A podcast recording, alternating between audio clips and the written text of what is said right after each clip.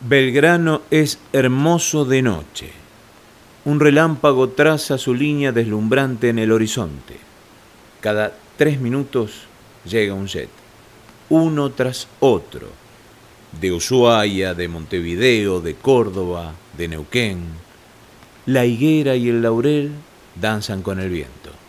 Puedo imaginar los pasajeros sentados en sus butacas, absortos, mientras los aviones descienden. Una rosa se abre en el balcón. Luego reina un bello silencio. De pronto, una caravana de autos hace sonar sus bocinas y una novia pasa, arrojando flores blancas a la gente. Poema de Hombre en la ventana de Martín Pérez Guevara.